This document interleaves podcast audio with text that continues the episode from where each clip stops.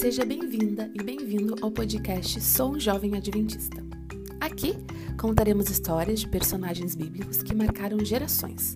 Eu sou Dayana Becker e vou contar a história de Dalila. Aproveita para nos seguir no Instagram, arroba Adventista Sou.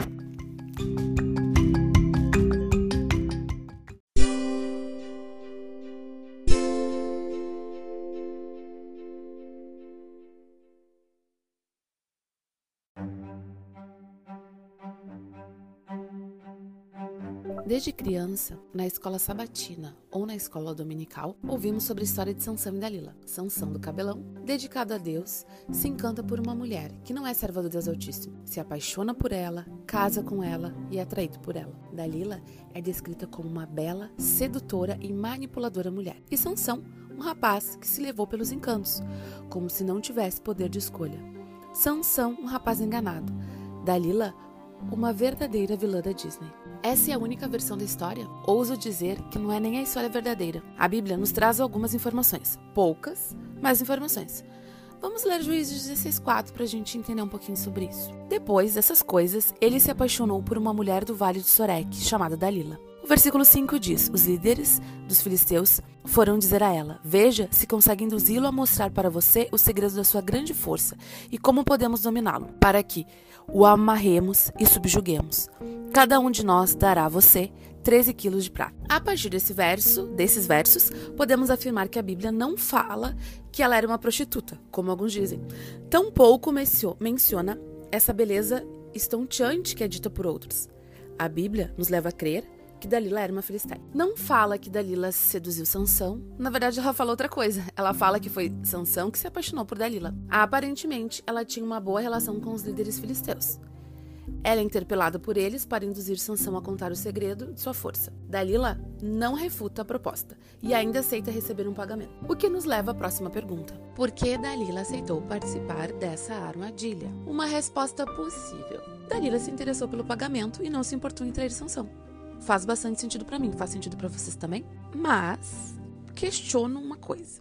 Dalila tinha a opção de dar não como resposta se os líderes chegassem e perguntassem para Dalila: Dalila, pode nos ajudar? E ela olha e diz: Não, não quero. Existia essa possibilidade? Para refletir sobre as possibilidades, precisamos voltar um pouquinho no tempo. Sansão, Sansão, o grandão do cabelão aquele, ele não se interessava por mulheres do, do povo dele. Não tinha interesse nenhum. Ele vê uma filisteia e diz que quer ela como esposa. Os pais perguntam, mas não tem ninguém do nosso povo. Ele diz, eu quero essa. Na festa de casamento, ao invés de seu Sansão aproveitar com os convidados, com a família e com a noiva, Sansão se ocupa em fazer apostas com os filisteus.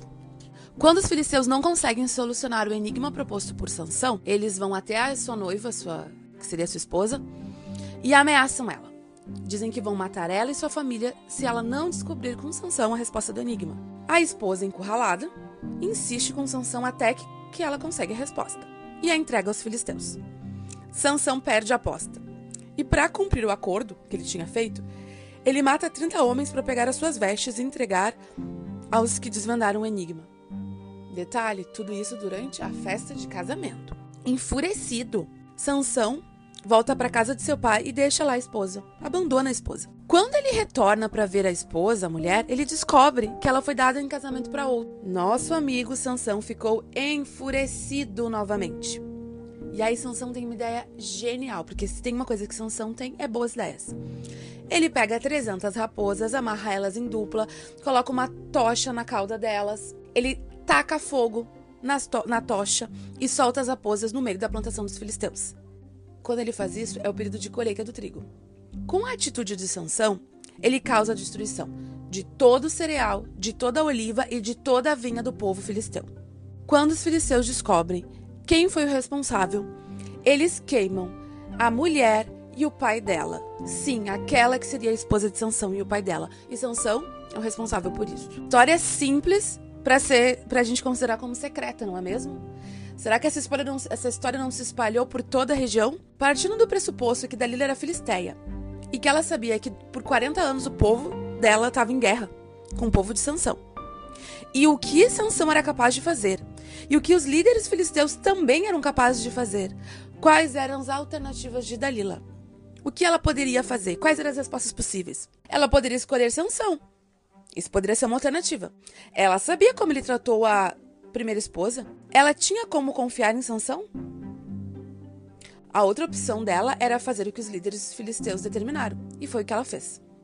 Sansão foi enganado por Dalila? Sim e não, é o que eu diria.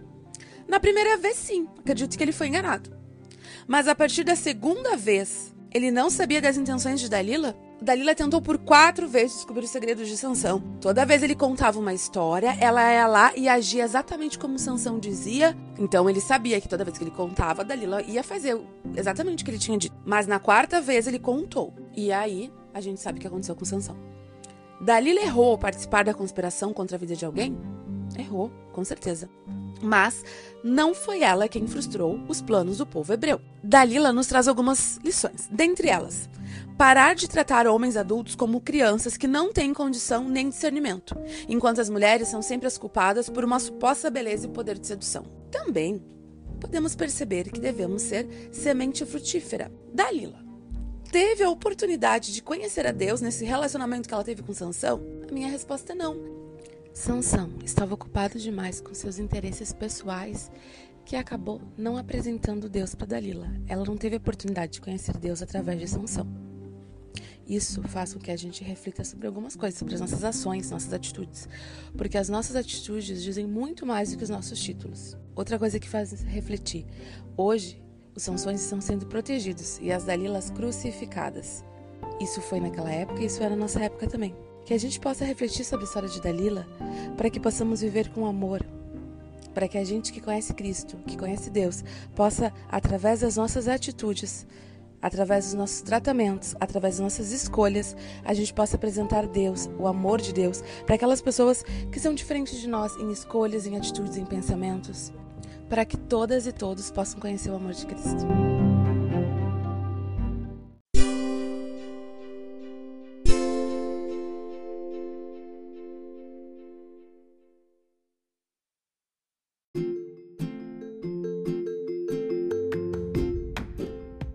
Você também pode nos avaliar em todas as plataformas digitais e compartilhar com suas amigas e amigos. Assim, crescemos e nos tornamos juntos uma grande família. Sou o Jovem Adventista é um podcast colaborativo e voluntário. Siga-nos e compartilhe. Beijos e até o próximo episódio.